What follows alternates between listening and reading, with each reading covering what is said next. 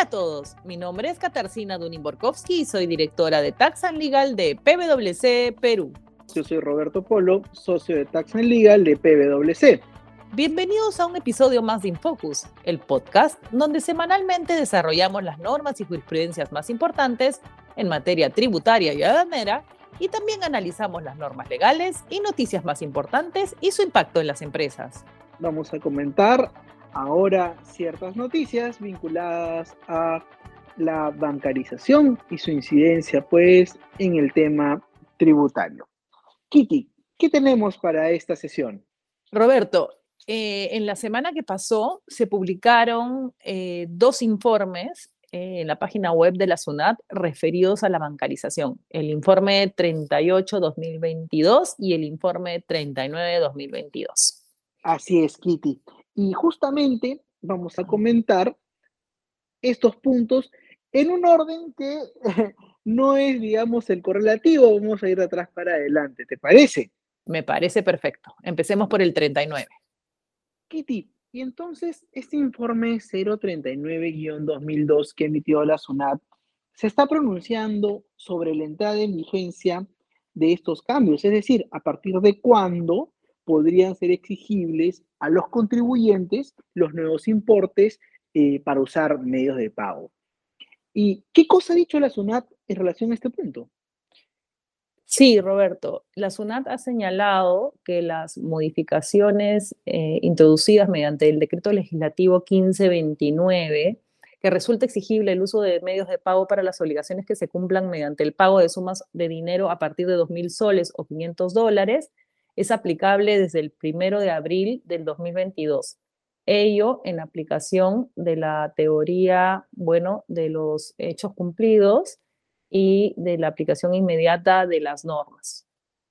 ¿Y esto qué consecuencias podría tener? O sea, ¿qué lecturas se podrían derivar desde el punto de vista, eh, por ejemplo, del impuesto a la renta o del impuesto general a las ventas, Kitty? ¿Qué, qué, qué podemos entender?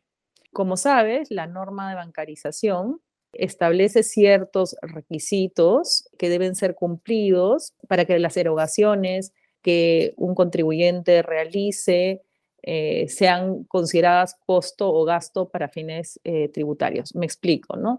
Si una empresa realiza un gasto o una erogación que constituye un costo mayor a 3.500 eh, soles, ¿no? debe utilizar medio de pago. la SUNAT lo que dice en este informe es que la nueva cifra, la nueva cifra que es 2.000 soles, debe ser aplicable a partir del primero de abril del 2022. ¿Cuál es el problema? El problema es que el impuesto a la renta es, una, eh, es un tributo de periodicidad anual y según la Constitución, toda modificación a un tributo de periodicidad anual recién rige a partir del primero de enero del próximo año a aquel en que se publica la modificación. Entonces, cuando sale el 1529, el decreto legislativo 1529 y eh, se modifican los montos de medios de pago, teniendo en consideración que este requisito incide directamente en la calificación de si un gasto o un costo va a ser válido para fines tributarios, es decir, va a ser computable para fines tributarios, sostenemos, ¿no es cierto?, que estas modificaciones, si bien es cierto, pueden haber entrado en vigencia el primero de abril del 2022, porque en el decreto legislativo 1529 no hay ninguna eh,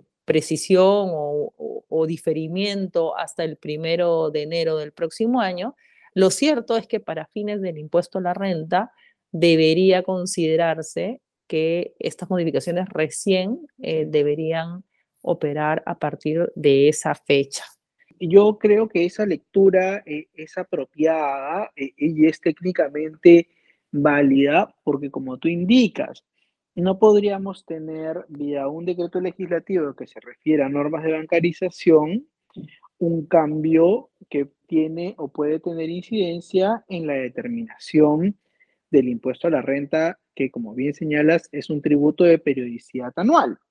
Correcto. Entonces, la SUNAT creo que lo que ha dicho es, si la norma no contempla un eh, periodo de vigencia específico, una entrada en vigencia específica, se aplica pues eh, la regla general y entró en vigencia eh, al día siguiente de su publicación. Esto, no obstante, no significa que al estar vigente los nuevos importes para utilizar medios de pago, automáticamente esto tenga un, efecto en la determinación corriente del impuesto, porque estaríamos vulnerando otra regla que es también, eh, digamos, ¿no? de, periodicidad anual. Correcto. Tengas en cuenta que el decreto legislativo 1529 sí ha entrado en vigencia el primero de abril del 2022. Entonces, todos estamos obligados a cumplir con las normas eh, que se encuentran vigentes y por ende deberíamos bancarizar desde los 2.000 soles o 500 dólares. Ahora, si ocurriera el supuesto que no bancarizara y viene la administración tributaria en el 2023 y me dice en el 2022 no bancarizaste, tendrías pues como medio de defensa el sostener, ¿no? Que esta norma, como incide en la ley del impuesto a la renta, y la ley del impuesto a la renta tiene una eh, entrada en vigencia el primero de enero, cualquier modificación en la ley de impuesto a la renta tiene una entrada en vigencia a partir del primero de enero del 2023, pues eh, podrías eh, tener ese medio de defensa que es completamente válido, ¿no? Pero hay que cumplir con la ley, ¿no? La ley establece que a partir del primero de abril del 2022 los montos de bancarización son menores. Y eh, no sé si tú estés de acuerdo con esa precisión, Roberto. Sí, Kitty, creo que, que, que es válido. Nuevamente vemos aquí un problema ciertamente de, coordinación entre la, entre la propia norma con lo que venía sucediendo o con lo que ha modificado, pero al igual que tú, creo, creo que se pueden distinguir este, las dos finalidades pues, que tenía, o la principal finalidad, mejor dicho, que tenía esta norma de bancarización, que es combatir contra la evasión. No quiere más este, operaciones en efectivo, sino que eh, pase por el sistema financiero. Eh, y en esa medida, se han reducido los importes. Es importante que todos nuestros oyentes sepan que esos nuevos importes eh, ya reducidos son los que se tienen que observar a partir de abril.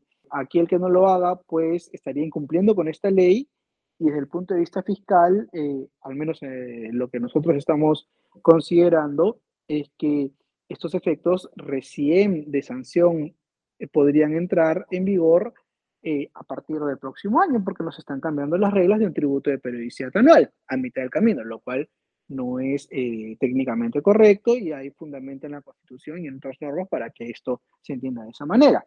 Pero coincido contigo, estamos obligados, por favor oyentes, eh, no tomen una decisión de no bancarizar porque no está vigente, no, sí está vigente, entonces hay que cumplir la norma. Teníamos también comentarios sobre el informe 038 que en buena cuenta ha regulado o, ha precisado la posición de la administración en torno a esta famosa disposición que, exige la comunicación a la SUNAT cuando el pago de una obligación se va a realizar a favor de un tercero distinto al proveedor del bien o prestador del servicio. ¿Cómo, es que, eso ha originado la consulta, Kitty? ¿Qué, cosa estamos ahora evaluando por parte de la administración como conclusiones?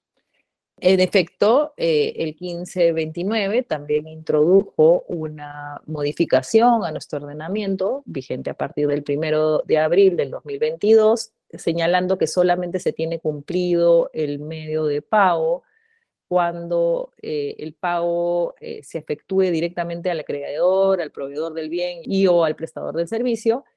Y se puso la salvedad que si, el, si dicho pago se realizaba a un tercero designado por aquel, siempre que tal designación se comunique a la SUNAT con anterioridad al pago, eh, se tenía como válido el medio de pago. ¿no? Entonces, a la SUNAT se le hacen diversas consultas respecto de diversos supuestos y en buena cuenta y en simple lo que la administración tributaria responde que solo se debe comunicar en el supuesto en el cual el proveedor, acreedor o prestador del servicio le diga a su adquirente o usuario que le pague a un tercero.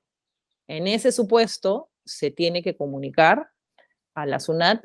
Y también la SUNAT ha traído con este informe otra novedad, ¿no? que es que cualquiera de los dos pueden comunicar. ¿no?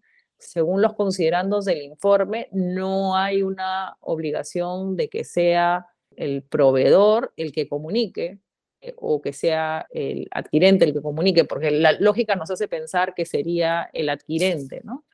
Interesante, porque también, como tú mencionas, esa era una duda que se tenía mucho en el mercado y la recomendación es, bueno, no dice nada, si, si, si lo pueden presentar los dos con una carta conjunta o algo, pero en realidad quien tenía el mayor estrés por esto era quien iba a deducir el gasto o costo, ¿no? Es decir, el pagador. El adquirente, claro, efectivamente.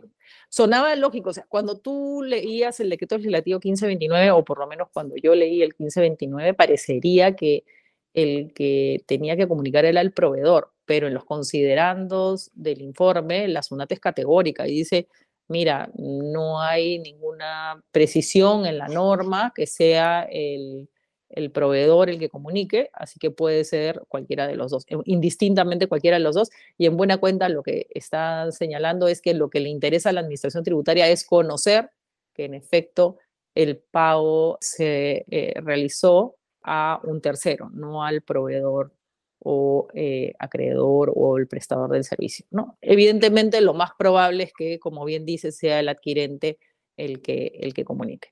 Y en esa línea, la SUNAT desarrolla algunos casos, ¿no? Y dice, oye, por ejemplo, en el supuesto, ¿no? En el cual el adquirente designa un tercero para que en su nombre se encargue de pagar al proveedor de dicho bien.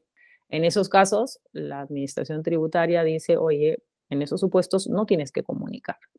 Claro, Kitty. Eh, de alguna manera, con lo que tú estás mencionando, entonces la SUNAT ha delimitado el supuesto de hecho que que está regulado por esta disposición, ¿no es cierto? Correcto, sí, porque eh, fue un supuesto muy comentado, ¿no? Por la forma de la, o la redacción. Yo creo que este informe lo que ha venido es a reducir el campo de acción de esta comunicación solamente al supuesto, ¿no? En el cual sea el proveedor que le diga al adquirente, oye, no me pagues en mi cuenta, págala en la cuenta de XYZ, ¿no? que son los supuestos en realidad que se buscan reducir, ¿no? Porque, claro, si un proveedor le dice al adquirente, págame en otra cuenta, no me pagues en mi cuenta, podría presumirse, pues, ¿no? O que el proveedor tiene las cuentas, pues, bloqueadas, embargadas, o que no quiere registrar un ingreso y quiere... Eh, y, la, y, esta medida está íntimamente relacionada con eh, buscar reducir la ilusión y la evasión tributaria, ¿no? Más aún que ya no hay comprobantes de pago físicos, casi todos los comprobantes de pago ya son electrónicos. Ciertamente hay algunos supuestos que todavía hay documentación física, pero estamos yendo hacia el camino de la transformación digital y que toda la data esté de manera electrónica. Eh, hay un decreto legislativo ya publicado que está vigente a partir de junio del próximo año, o de 2024, perdón, en el cual pues ya la administración tributaria nos va a mandar nuestros registros de compras y ventas y nosotros tendremos un plazo para eh, aceptarlo o no. Pero en esa línea, pues yo creo que, que la SUNAT ha hecho bien al delimitar esta obligación que a todo el mundo lo tenía preocupado, ¿no? Entre ellos, aquellos que sus facturas eran facturas eh, negociables, ¿no? Que hay, bueno, ahí hay otra disposición, pero en todo caso, importante este informe porque genera una precisión que alivia a los contribuyentes de estar pues comunicando en todos los supuestos, no solamente en aquellos en los que el proveedor designa un tercero, sino en todos aquellos otros como los que he mencionado. ¿no?